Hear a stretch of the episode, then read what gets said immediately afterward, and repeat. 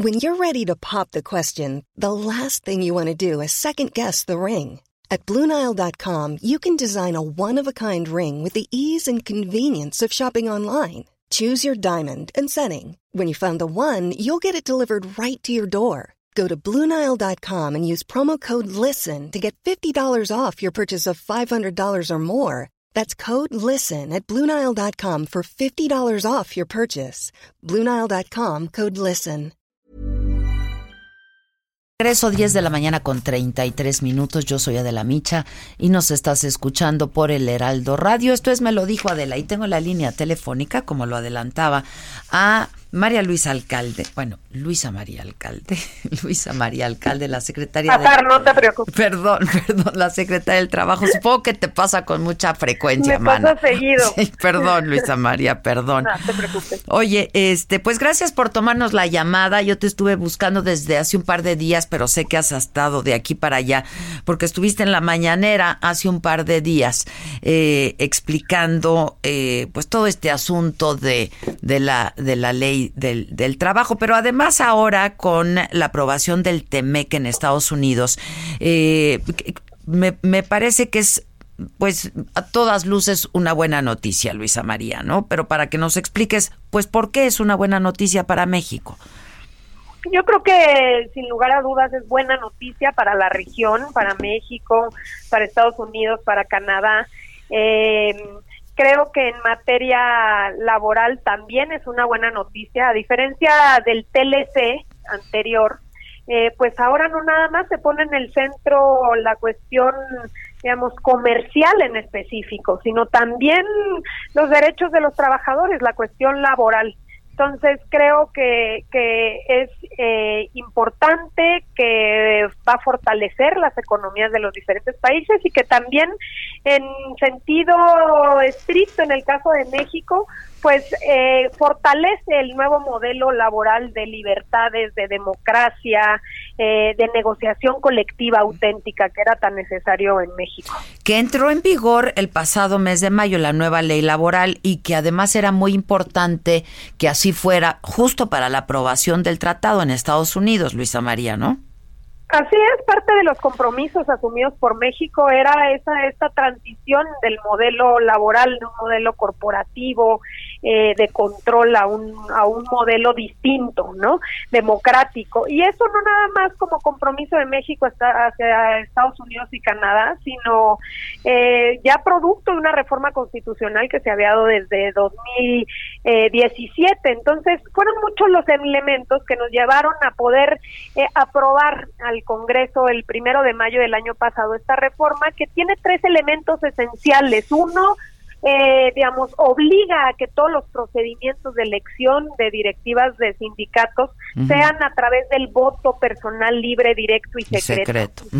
Históricamente, eh, como sabemos, pues los líderes se habían electo a mano alzada, a través de delegados, y muchas veces pues no tenían la oportunidad los trabajadores de realmente incidir y decidir eh, quién los representa. Entonces, este fue un elemento muy importante. Otro tiene que ver con acabar con estos famosos contratos de protección, que son contratos colectivos que se firman sin que los trabajadores sean consultados. Llega un sindicato y dice, eh, yo firmo el contrato colectivo de X empresa y muchas veces los trabajadores de esa empresa pues ni siquiera conocen al sindicato que está firmando a su nombre. Entonces, eso también, digamos, eh, establece mecanismos específicos para acabar con ese, ese, esas simulaciones. Y otra cosa muy interesante es todo lo toda la parte de impartición de justicia. Vamos a pasar de las juntas de conciliación y arbitraje y de este procedimiento tortuoso que ha llevado a que pues, un conflicto se resuelva mínimo dos años y puede durar hasta cinco, seis, ocho, a un procedimiento de entrada eh, a través de tribunales laborales especializados dependientes del Poder Judicial, con un procedimiento oral mucho más ágil, mucho más corto y que le pone mucha importancia, un énfasis especial a la conciliación. Va a haber centros de conciliación en todo el país para que ante algún un conflicto laboral, vamos a decir, alguna especie de despido, bueno, pues primero pasará al centro de conciliación, se tratará de resolver a través del diálogo y solo aquellos conflictos que no puedan resolverse así, pues pasarán a una etapa, digamos, jurisdiccional en frente a un juez. pero dime algo, Luisa María, entonces, ¿desaparecen las juntas de conciliación o nada más se modifican, digamos? Desaparecen, desaparecen, en, digamos, van a desaparecer. Ahora, no van a desaparecer de un momento a otro, sino que en el al iniciar el nuevo modelo abren las puertas los tribunales laborales y cierran las puertas las juntas de conciliación y tendrán, imagínate tú, que hacerse cargo de todo el rezago que, se tiene, que no es poco. Te pongo el ejemplo de la Junta Federal de Conciliación y Arbitraje, tiene cerca de medio millón de expedientes rezagados. Entonces va a pasar obviamente todavía algunos años, en los cuales esperamos dos, tres años, en los cuales puedan concluir todos los procedimientos anteriores, pero todos los nuevos procedimientos se irán turnando una vez creados los tribunales laborales. Oye, Luisa María, tú lo dijiste en la mañanera con mucha claridad, también lo dijo el presidente, que no era necesaria eh, pues volver a reformar, hacerle modificaciones a la ley federal del trabajo. Este, pero hay esta intención. Hablábamos hace un rato con el, el, abogado del Toro por este asunto de del hijo de Napoleón Gómez Urrutia, pero es el senador Gómez Urrutia el que está empujando modificaciones a la ley. ¿Es, es necesario volver a reformarla o no? Eh, bueno, yo creo que es una es un tema que le compete a las cámaras decidir. Me parece que van a abrir un espacio para que haya una discusión.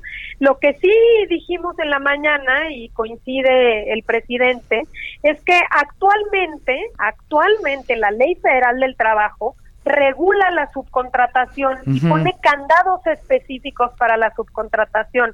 Es decir, no permite la subcontratación abusiva, esa que se utiliza para abaratar la mano de obra, para evadir responsabilidades laborales, fiscales, de seguridad social. Eso está prohibido hoy en la ley. El problema es que no se cumplió durante muchos años. nosotros llegamos a la Secretaría del Trabajo y, y, así te lo afirmo, no había habido una sola inspección en materia de subcontratación. Pero era clara ya entonces la ley. Es decir, antes. desde la ley eh, se aprobó, esa, digamos, esos candados en la subcontratación se aprobaron en 2012. Yo estaba en la Cámara de Diputados cuando esa reforma eh, sucedió y ahí se estableció la regulación de la subcontratación. Y simplemente, digamos, en realidad se hizo el gobierno del de la vista gorda, no le quiso entrar al tema. Y el problema es que fue creciendo mucho, no solo la subcontratación en general, sino la subcontratación abusiva. Esa, digamos, que es muy eh, invasiva, que acaba afectando los derechos de los trabajadores y muchas veces incluso combinándose con delitos, por ejemplo, de defraudación fiscal o de lavado de dinero. No en todos los casos, pero sí hay coincidencias que hemos venido identificando de subcontratación abusiva con este tipo de, delitos. Entonces, ¿qué estamos haciendo y qué presentamos en la mañana? Pues operativos conjuntos, estamos colaborando, entendiendo que la Secretaría del Trabajo sola no puede, estamos colaborando con el IMSS, con el SAT, con la Procuraduría Fiscal, con la Unidad de Inteligencia Financiera, de manera tal que compartiendo información, compartiendo estrategias, podamos ser mucho más eficientes para identificar dónde está esta subcontratación abusiva y que la gente, las empresas se regularicen. Hubo un problema también de que hay muchos empresarios pues que subcontratan a su personal, pero ni siquiera saben si esa empresa subcontratista pues realmente eh, cumple, ¿no? Simplemente se lavaron las manos y eso no puede ser. Entonces, eh, de esta manera estamos buscando que se regularicen, que se cumpla con la ley federal del trabajo y que se respeten los derechos de los mexicanos, ¿no? Que viven de su trabajo y que y que pues no tendría por qué verse afectados en este tipo de Es decir, la subcontratación no es ilegal. La, el outsourcing no es ilegal. Hay subcontratación ilegal y hay, hay subcontratación eh, legal. ¿Qué dice la ley? La ley dice que se permite la subcontratación de, por ejemplo, una empresa, funciones accesorias de una empresa. Tú no puedes subcontratar a todo tu personal, tú no puedes subcontratar la materia esencial del trabajo de tu empresa. Pero hoy en día existen empresas ¿no? Que ahí están los trabajadores y que no tienen un solo trabajador. Te pongo un ejemplo, un hotel. Tú puedes llegar a un hotel y que ni siquiera la persona que te reciba en la recepción sea trabajadora de ese hotel. Entonces todos están subcontratados y eso no no no se vale por Eso no es legal. Trabajo. Eso no es legal. Subcontratar a todo tu personal no es legal. Mm. La Ley Federal del Trabajo establece candados. Tú puedes subcontratar, obviamente, para ser más eficiente, eh, pues te digo, funciones accesorias. Sí, como limpieza, seguridad, exacto, Exacto. Tú no te dedicas a eso, tú te dedicas a otra cosa y entonces eso lo subcontratas. Ahora, aún así subcontratando, pues uno tiene que asegurar que se cumpla este eh, la, la ley federal del trabajo. ¿Qué hemos identificado en estos operativos? Que eso es lo más preocupante. Pues de entrada muchísimo subregistro en el Seguro Social, o sea que la mayoría de estos trabajadores están inscritos por debajo de lo que realmente ganan, los inscriben con salario mínimo y les pagan por fuera, con otro tipo de percepciones, por ejemplo, que eh, derechos de autor, otro tipo de cosas para complementar el salario. Y luego también identificando, eh, por ejemplo, este tipo de fenómenos en los cuales se contratan 10 meses y los dan de baja dos meses, los vuelven a contratar a las mismas personas, en fin, estos esquemas que realmente eh, pues han venido, digamos, precarizando mucho el mercado laboral y afectando los derechos básicos de la gente. Ahora, eh, me, dices que lo han detectado. Esto significa que ya han detectado empresas que lo hacen.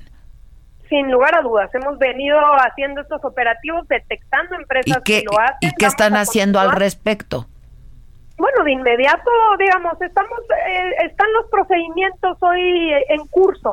Entonces, eh, suceden muchas cosas, ¿no? De entrada, cada uno tiene una parte de actuación, la Secretaría del Trabajo llega, hace las verificaciones y en caso, por ejemplo, de que identifique que que no se cumple con los candados de la ley, pues entonces determina que para todos los efectos esa persona o esa empresa es el patrón no la subcontratista, sino esa empresa. Y entonces el Seguro Social puede, por ejemplo, pues sentarlo a regularizarse para que este eh, regrese a los esquemas que la gran mayoría de estas empresas tenían hace algunos años.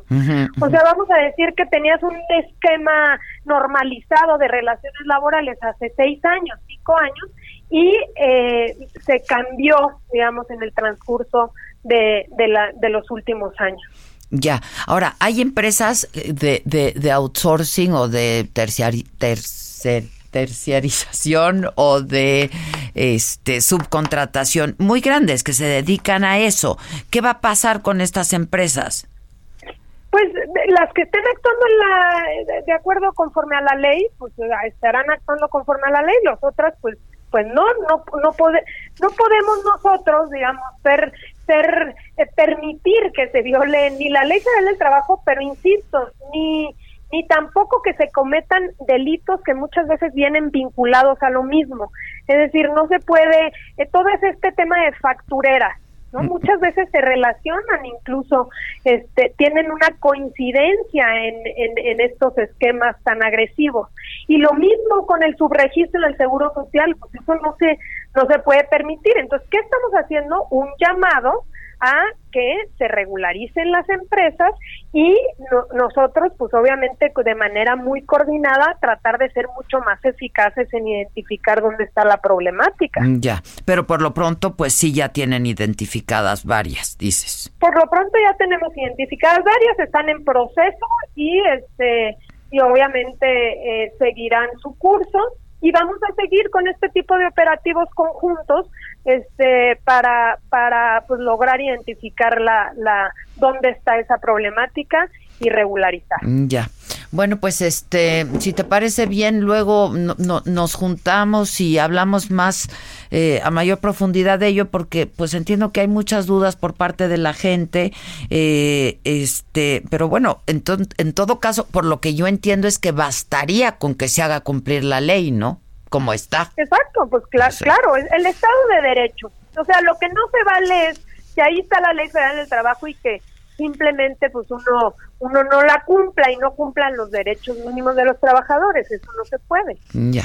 Bueno pues yo te agradezco que hayas atendido esta esta consulta nuestra y este y a ver si luego pues podemos hablar más largo de este asunto y si hay dudas del auditorio etcétera que podamos responderlas te parece con mucho gusto. Adela te mando un fuerte abrazo. Igualmente y feliz año eh muchas gracias. Gracias. Buen día Planning for your next trip? Elevate your travel style with Quince. Quince has all the jet setting essentials you'll want for your next getaway, like European linen, premium luggage options, buttery soft Italian leather bags, and so much more. And it's all priced at 50 to 80% less than similar brands. Plus, Quince only works with factories that use safe and ethical manufacturing practices. Pack your bags with high-quality essentials you'll be wearing for vacations to come with Quince. Go to quince.com slash trip for free shipping and 365-day returns.